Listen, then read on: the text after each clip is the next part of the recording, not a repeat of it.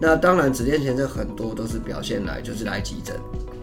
血压很高，或者血压超过两百，那胎盘都已经掉下来，那小朋友就在里头已经先先走了。这种这种三不五时就会在急诊发现，对，就是也是我们比较不愿意见到的。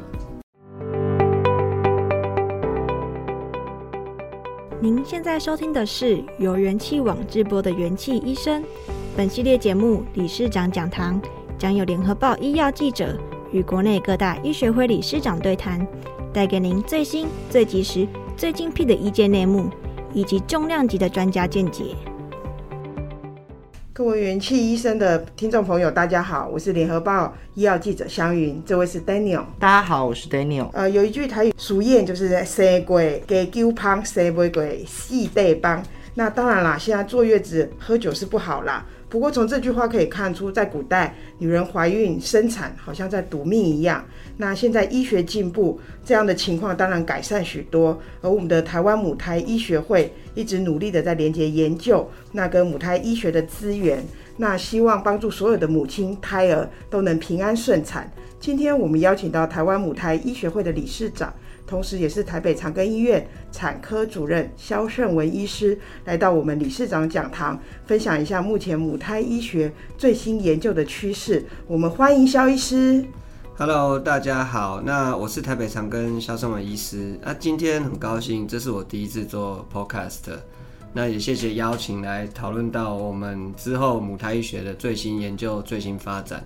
那生产的过程本来就是瞬息万变哦。那今天会跟大家讨论到，哎，现在有哪些高危险的状况啊？还有一些胎儿治疗的一些新的进展，还有最后呃，我们未来的展望。肖医师好。那现在高龄产妇的比例是非常的高，那带有慢性病的机会也非常的高。那这些孕妈咪们，她们在怀孕的过程当中，可能遇到的风险或者有一些危险，到底是会有哪一些呢？现在高龄的比例的确是非常高哦。现在台湾生产的社会其实是 M 型化哦，大概二十几岁，然后再来就四十岁以上，四岁以上非常多。那尤其是现在生殖医学国家有补助之后。我们的试管的比例非常的高，那虽然少子化逐年在减少生产数，不过反而就是生殖中心或者是做试管的比例是往上走的，所以我们会遇到很多双胞胎、多胞胎，还有高龄的，所以现在四十五岁以上的产妇其实相当多，有时候都会门诊问我说：“诶，我这个年纪会不会很大？”我说：“在我的门诊年纪算还好的，吼，那也有很多五十五十五的也有这样子高龄。那至于高龄的话，它牵涉到了一个风险，就是它可能就是会比较高风险的子癫前症、血压的问题，高风险的血糖、糖尿的问题，吼，就是三高嘛。那第三个就是高血脂。那当然，同样的，你在年纪比较大的妈妈，她她的弹性血管弹性没有年轻的这么好，比较容易堆积一些血脂在身体里面，有时候会造成一些生产啊、产前、产后的一些血管的栓塞，或者是深深层静脉阻塞。就是会发生一些比较辛苦麻烦的事情。是，那刚刚肖医师有提到说，那个紫癜前症，在访问您之前也有参考了一下，您在二零二二年的国际医学期刊上有发表一些研究。那这个研究其实是跟您刚刚说的所谓的紫癜前症有关。那可不可以请肖医师聊一下说，说这一项研究的重点是什么，以及透过这一项的研究，你有什么样的发现呢？是，我们再继续讲一下紫癜前症哦。紫癜前症其实是造成孕产妇死亡大概第二名或第三名的原因，第一名大概就是产后大出血。在去年，台湾的孕产妇死亡率创下近期的新高，哦，就是呃十万个生产已经有超过十二位左右，以前大概是八点五到九点五。那逐年升高的孕产妇死亡的比例的话，让妇产科医学会跟母胎医学会这些等等学会大家都很。很积极想要介入，看可不可以改善孕产妇的死亡。所以呢，子痫前症筛检在这几年来，我们把它全面变成一个常规筛检，在第一孕期就常规帮她做检查。有找到有高风险的孕妇，我们就给低剂量的阿司匹林，然后从从头观察到最后。那当然，你如果本身就是高龄或其他内科疾病，或者是你有子癫啊、双胞胎啊这些的，都是高风险，我们也都是把它列为高风险的族群里面。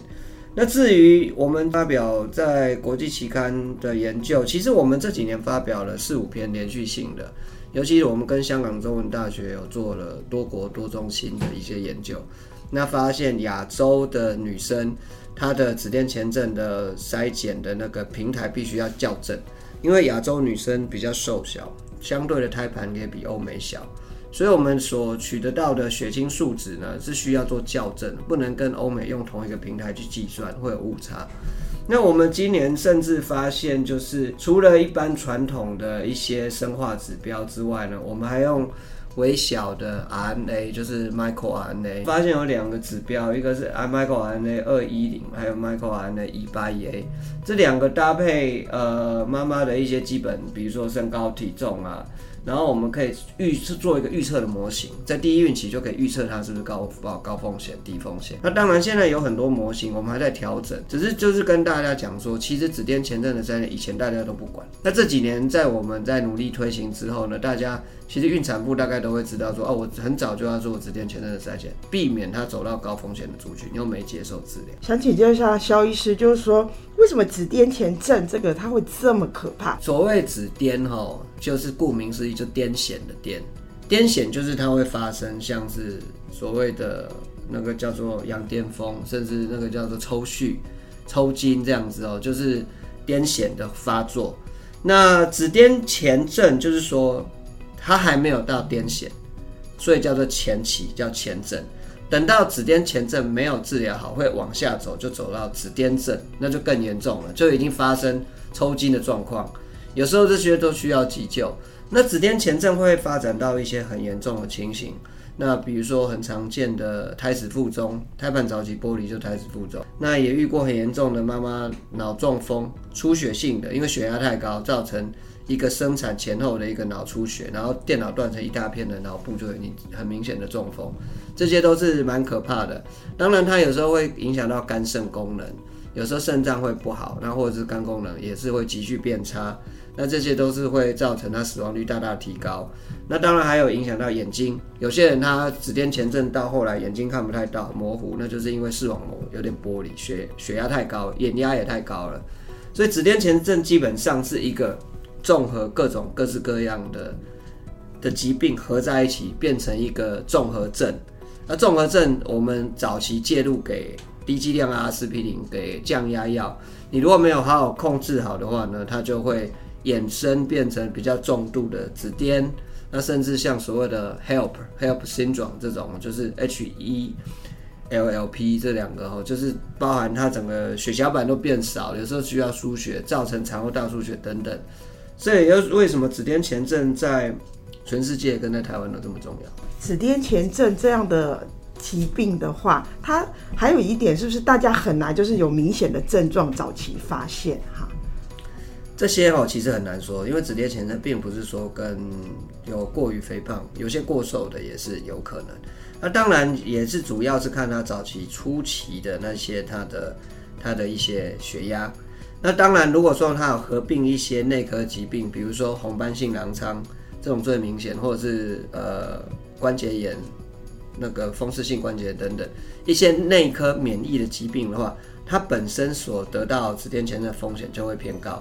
那如果说他在二十周以前本来就高血压，那就不叫做子痫前症了。二十周以前的高血压就是他本来就是高血压，那他的风险也是高。那我们的所谓子痫前症是怀孕造成的高血压，所以是定义上是二十周以上开始发生高血压才可以算是子痫前症。所以一旦发生，就是有可能母亲也中风，然后胎儿也胎死腹中。最严重是这样，那最严重当然就是会有出血性中风或是栓塞性中风等等。那当然，子痫前症很多都是表现来就是来急诊，血压很高，或者血压超过两百，那胎盘都已经掉下来，那小朋友就在里头已经先先走了。这种这种三不五时就会在急诊发现，对，就是也是我们比较不愿意见到的。那所以说，您刚的啊、就是临床上的研究，如果可以拯救更多的孕妇或胎儿，或许是对，就是说大家他都是有好处的这样子。那请问您在临床经验当中，有没有像救治子痫前的像孕妇啊，千钧一发的情况，能不能分享一下这个情况呢？有啊，就是呃，除了刚刚提到的中风之后，我们有遇过子痫前症在你面前突然就变得指尖就抽筋了，就开始抽筋，失去意识了。那开始舌头伸出来，准备会自己咬到自己这种，我们就要赶快帮他给他镇定，那给他舌头放压舌板，避免他自己咬到舌头，然后让他镇定，睡觉之后立刻插管，帮他插气管内管，避免他反发生一些呕吐，然后又又有一些呛到的状况。那一旦变成紫癜症，就是非常严重哦。那这时候就要立刻帮小朋友生产出来，大概就是一般就是几个紧急剖腹产把孩子生产出来。紫癜前症跟紫癜症，它的治疗的方法就是让这个怀孕停掉。你怀孕停下来之后呢，他妈妈的身体就会开始慢慢恢复正常。所以紧急赶快把孩子抱出来，不管他那个时候是不是已经胎死腹中。抱出来之后，这种很严重、很惊险的，我们都要到加护病房去观察。生完之后。有时候甚至需要到输血输很多，那种像第七因子分子的那种凝血的因子等等，因为有些他出血道已经凝血功能都变很差了，变败血症。所以他来之前都完全没有症状，然后都没有迹象，然后在你面前就倒下了，这样。有时候会这样，有些他只是呕吐、恶心来，但是一来一瞬间就发现这病情很重大的变化。是，那听起来是真的还蛮惊险的。刚刚有听肖医师讲说，其实这个紫癜前症是在孕妇怀孕二十周之后，我们才会称之为紫癜前症。那其实刚刚肖医生有讲到，现在的生产的年龄层就是 M 型化社会嘛，不是二十岁左右就是四十岁左右。其实二十岁左右的人，平常不太会有这些慢性疾病，像这种三高。他们自己可能就没有意识到说，他们可能会有这个症状的产生，或者是旁人根本就没有所谓的这些警讯的该注意的警觉性。可以不可以请肖医生来跟我们讲说，当看到孕妇有哪一些症状的时候，或者是哪些警讯的时候，我们要特别注意，这可能就是所谓的紫癜前症，那赶快来我们的医院做抢救呢？如果年轻的族群，当然，呃，我们现在不管年轻的族群或者是年纪比较高龄的族群，我们基本上紫癜前症的筛检是全面性的，就是每个孕妇都会建议做一个筛检。那有一些紫癜前症会有一些就是征兆啊，就是刚刚提到的，比如说眼睛开始比较视力模糊、恶心呕吐这样子，然后或者是他觉得头很痛、头很痛，或者是他喘不过来。或是他的小便的的量已经变少很多，然后再来就全身性水肿，尤其是下肢水肿。那一个礼拜增加两三公斤这种，或者血压量起来就已经超过一百六、一百了，这种都是一些症状。是，其实刚刚肖医生也讲了很多，就是关于这些很微小的细节，其实在怀孕的期间，我们的不管是准妈咪或是准爸爸们都会需要多多注意这样子。那刚刚就是紫癜前症最重要就是我们要常常的来做一个量血压的动作，看一下自己的血压是否正常这样。那真的这些都是要多注意的。那请问孕妇在日常生活上或饮食啦，或者平常作息呀、啊，有没有该哪些注意的地方？如何预防这些这么可怕的状况发生呢？对，如果说是紫癜前症合并的血压高，当然就是要照着以血压的那一种方式的生活形态去改善了。当然，我们都是鼓励一些 运动这样子。那当然你在饮食上面少盐少油，要减少钠的摄取，要避免你血压再次高起来。那这就就是很一般的这种生活形态的调整。当然不建议暴饮暴食，体重突然增加太多也不建议。那至于孕妇的运动的话，一般我们当然不希望她做强度太高的运动，就是增加太多负压。在她可以接受的范围内，简单的运动，漫步，呃，慢跑啊，散步啊，简单的运动这些是可以接受的。我踩踩简单的飞轮这样子。是。哎，那想请教萧医师，就是您在门诊当中，因为有提到说可能需要用药控制，可是会不会有些孕妇她就担心什么用药啊，会影响胎儿安全，然后就会有这样的疑虑呢？的确是会有，但是我们都会跟她解释，大部分都可以接受了，因为毕竟生命是自己的，生你真的你有没控制好的话，就是一个孕妇其实是两条生命啊，就是在肚子里面还有一个宝宝，所以大部分我们在解释上面，他们接受度都很高，也都愿意配合吃。低剂量的阿司匹林，然后血压高起来就会给降压药，降压药可能给一种、两种、三种都有可能，看他的个人状况。紫癜前生，肖医师听起来就是非常的专业。那我们在读一些相关的资料，也有发现说，您是亚洲第一位的使用胎内治疗处理胎儿脊柱裂的医师。那想要请问一下说。萧医师，胎儿脊柱裂是什么样的一个情况？那我们怎么会发现这个胎儿脊柱裂的情况？那过去是有什么方法可以处理这个胎儿脊柱裂的问题吗？呃，胎儿脊柱裂哦，它其实是一种神经管缺损，就是它在发育的过程中，那比较严重的是无脑儿，就是脑部这边没有发展好。那另外一种就是最常见就脊柱裂，脊柱裂就是在尾椎的地方，它的骨头没有盖好，没有关好，所以导致它的神经就是脊髓暴露在外面，连着脊髓液一起跑出去了。好，那跑在外面的话，因为暴露在羊水里面，所以它会造成它神经的受伤。那因此呢，你在产前去帮他做修复的话，他得到的预后会比生下来再去开刀好很多。那这个大概就是十年前国际学国际上面的共识哦。那只脊柱裂发生的几率大概是千分之一，其实没有到很罕见。那但是它分三种形态，第一型是隐性的，隐性通常只有皮肤上有一个小洞，有时候看到水会流出来，这个要做核磁共振，很细的才看得到，通常不用处理。那第二种就是说，它就是脊膨出哈，那个一个一个膨出啦，就是所谓的梅林狗是有一个膨出这样。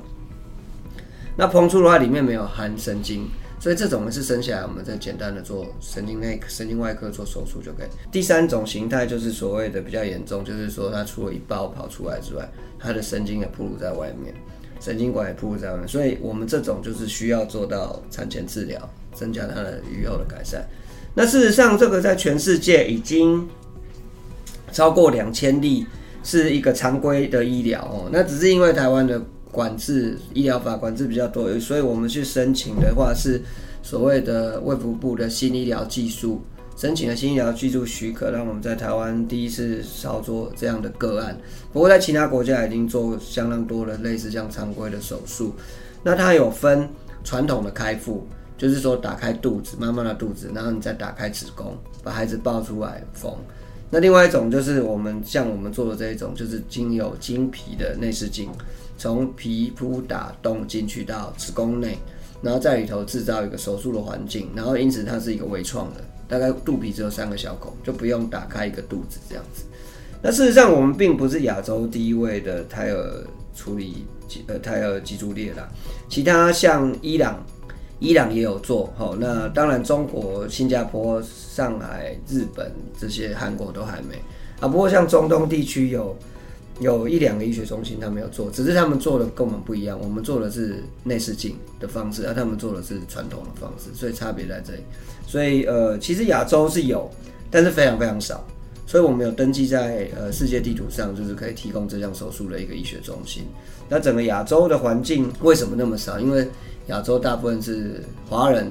华人的话在传统接受度上很差，就是说你今天孩子就是有一个有异常的状况，他很难接受，他去做这个手术，还是未来还要接受一些像一些那种，就是可能之后还要生下来做复健等等的状况，所以华人大概很难接受。不过这几年在我们的奔走之下，他们开始慢慢可以接受做一些产前的治疗。是，所以在过去的话，它就是终止妊娠的这样子。他就不会再继续往下走，这样没有错。以前诊断出来就是终止妊娠，那这几年诊断非常多，为什么？因为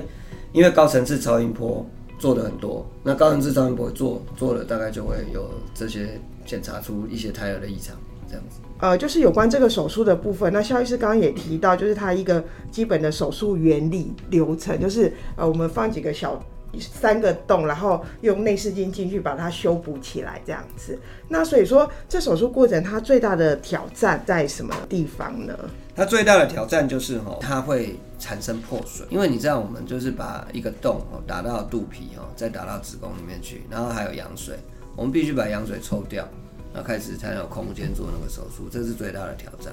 所以呢，呃，这三个三个呃微创的一个孔洞哦。其实，在第一个孔洞在施打的过程中是最最困难的。第一个洞打进去之后，第二、第三个洞就比较好一些些，比较简单。然后再来的话，就是一些内视镜的技术，这必须结合神经外科的医师一起来指导，一起来跟我们告诉我们说，哎，哪边的地方才是下刀正确的地方，这会是比较辛苦。然后再来第二个，我们的困难就是说，要避免开完刀之后的破水，再来就是避免它的感染，还有早产。因为你如果生做做完手术，你没有去帮他安胎做抗生素给他避免感染的话，他可能就是一个破水之后造成感染，就小朋友就会出生了，就会提早变早产了。我们当然不希望看到这样，所以做完手术之后的照顾是很重要。哦，那想问一下，就是您刚刚讲说传统的话，我们是把它，就是说可能胎儿抱出来治治疗之后，我们再再可能再送回妈妈的肚子这样子。那现在内视镜的方式用胎内治疗的话，那实际上对于你除了伤口比较小以外，这样子，那对于不管是孕妇啊或胎儿，它会有哪一些好处呢？当然就是呃，以伤口来讲，当然是比较小一点点嘛。再来的话，你如果用传统开腹的话，再把子宫切开，它出生的方式是势必要用剖腹产的方式。对，那如果说是我们只是在子宫上面打三个小洞的话，它是有机会可以自然产的。那当然，现在世界上主流两个门派，一个就是传统开腹，一个就是所谓我们所做的微创。这两个其实大概各占一半一半，各有好坏处。不过因为传统开腹它所造成的的并发症呢，是比用腹腔镜去做胎儿镜去做手术的腹腔镜是大概高个三倍左右，所以因为它有一些并发症，比如说就等于是破水、流血，或者是胎盘早期剥离一些重大的并发症。所以这几年为什么大家走向微创，就是因为跟传统比起来的话，微创它的并发症还是比较偏少一些些。是，那听了很多，那我这边也有还又有一些小问题想要请教一下肖医师，就是其实肖医师听说您对那个胎内的基因治疗或是干细胞治疗也有相关的研究，那也曾经发表过羊水干细胞的相关论文。那想要问一下，说什么是羊水干细胞？因为我们其实比较常听到就是脐带血的那种干细胞啊。等等的，那羊水干细胞它又可以做一个什么怎么样的一个运用呢？呃，羊水干细胞顾名思义就是从羊水来的干细胞。那我们的干细胞来源分为成人跟胎儿。那成人的话就是所谓你的周边血或者你的骨髓。那现在很流行的像医美做的自体脂肪、自体脂肪抽脂，然后造成脂肪的去呃淬炼催脂肪干细胞。这些都是，那甚至有人用什么乳牙的干细胞啊、发根都有吼，这是成人。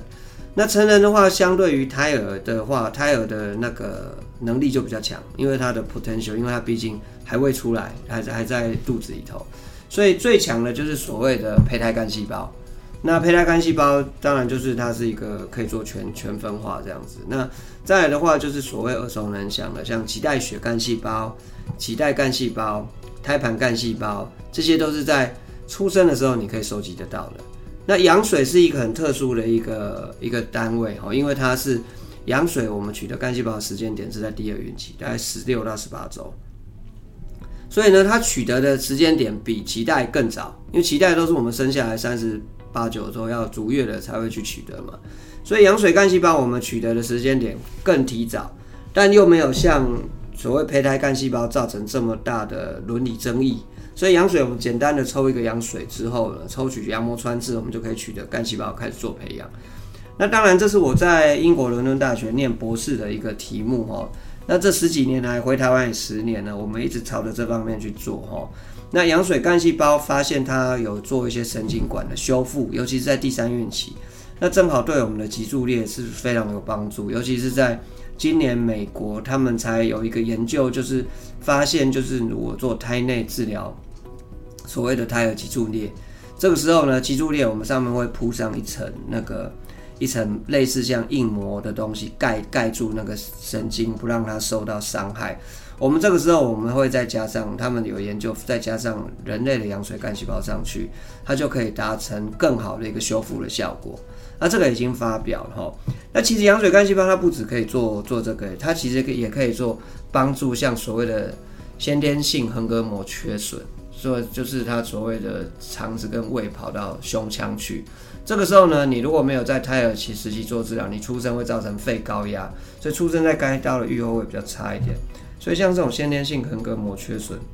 我们也可以在产前直接用内视镜进去帮它做一个气球在那边堵住。这时候呢，干细胞也是有帮助的。那胎内的基因治疗就比较实验阶段，因为基因治疗不管是成人啊，或者是胎儿，胎儿毕竟还没有在人上面开始过。那在成人上面，其实它的它的争议性一直都比较大。就像是有一部影片是费城吧，还是就是讲一个基因治疗的一个一个影片，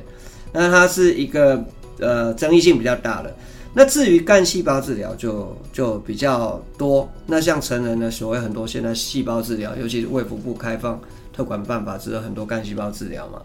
那至于胎儿的部分的干细胞呢，我们所做的是像玻璃娃娃，我们用干细胞在玻璃娃娃还是胎儿的时候，我们打进去。我们在十几年前就完成第一例，那去年也有自己台湾自己的一例案子，我们走卫福部的恩赐。我们希望在胎儿里面有机会先帮他施打干细胞，修复它，让它修复的断断掉的骨折的骨头可以修复。那这个就是胎儿的干细胞治疗。那当然除了这个之外，我们在动物实验上就有像所谓的脊髓性肌肉萎缩症 （SMA），那我们也同样发表，我们利用呃干细胞，我们去治疗那个 SMA 的胎儿小鼠是有帮助的哦。这个就是所谓。干羊水干细胞，我们这几呃十几年来，我们做的研究的方向，那治疗像脊柱裂的小鼠啊，或者是先天性横膈膜缺损的小鼠，或是 SMA 的小鼠等等，所以这个是我们之后的应用。那当然，现在也有人再去储存所谓的羊水干细胞，就跟储存胎盘干细胞、脐带血干细胞一样的概念，大概是这个意思。哦，所以现在也有在储存羊水干细胞了，这样子，哇，没有想到。羊水干细胞它这么有用，这样子应用的范围这么的广，想请教一下肖医师，就说您担任台湾的母胎医学会的理事长，那对于医学会的未来发展啊，不晓得说有没有哪些啊期许？那未来希望可以达到哪些的目标呢？呃，当然今年很荣幸，呃，受到李监事们的推举哦，那当选第五任的第五届第五届的母胎学会理事长哦。那当然，呃，前辈前前前几位理事长们的卓越贡献，造成我们学会的蓬勃发展哦。那当然，我们希望在学会的立场上，我们除了以国际交流，我们每年都会办就是国际跟国内的研讨会。除了研讨会之外，我们希望其实可以教育更多年轻的医师。那今年其实就有蛮多年轻的医师来参与这些所谓的一些活动，那甚至一些工作坊、教育训练等等。那我们之后会再建立更完善的母胎医学专科医师的制度。那这个专科医师会有一所谓的认证啊，然后类似像是一个像呃所谓的专科医师每六年左右再去重新再去延期延期这样子。那除了让大家可以在你在职业的过程中一直吸收新知，你就不会 out of date，就不会有些新知你不知道。那利用鼓励。的的情形的话，鼓励的方式，那鼓励大家多参多多参与一些学会的一些教育训练，我觉得这很重要。那还有做到一些传承啊，当然做到传承。那至于疫情的关系，这两三年我们没有办所谓国际的会议啊。不过我们在疫情之前，我们举办过，就是这种大会，就是国际上的这种大会，举办过几次的经验，就是等于是亚洲区几个国家轮流在办的这样子。那真的大概，我想二零二三开始整个全面开放之后，我们就会像以前一样，可能今年我们去越南，明年去日本，然后再哪一年回台湾办类似这种医学会的活动，这样子。哇，那非常谢谢肖医师这么精彩的分享，感谢肖医师，谢谢，谢谢大家，谢谢，谢谢肖医师，感谢各位收听，如果喜欢这集内容。您可以在元气网医生频道重听本集节目，并阅读精彩报道。也记得订阅我们，留下好评，或是留言告诉我们您的想法。